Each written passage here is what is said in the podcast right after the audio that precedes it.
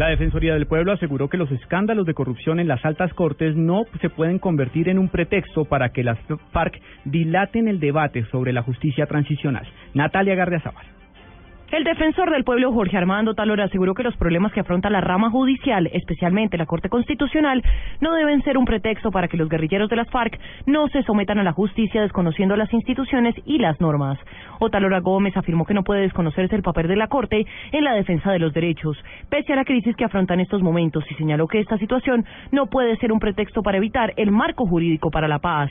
El defensor señaló además que no pueden utilizar los protocolos del derecho internacional humanitario como elemento para obtener beneficios jurídicos, teniendo en cuenta que existen denuncias de que las FARC han utilizado a la población civil como escudo y que a pesar del aparente cumplimiento del cese al fuego, siguen extorsionando y amenazando, entre otros.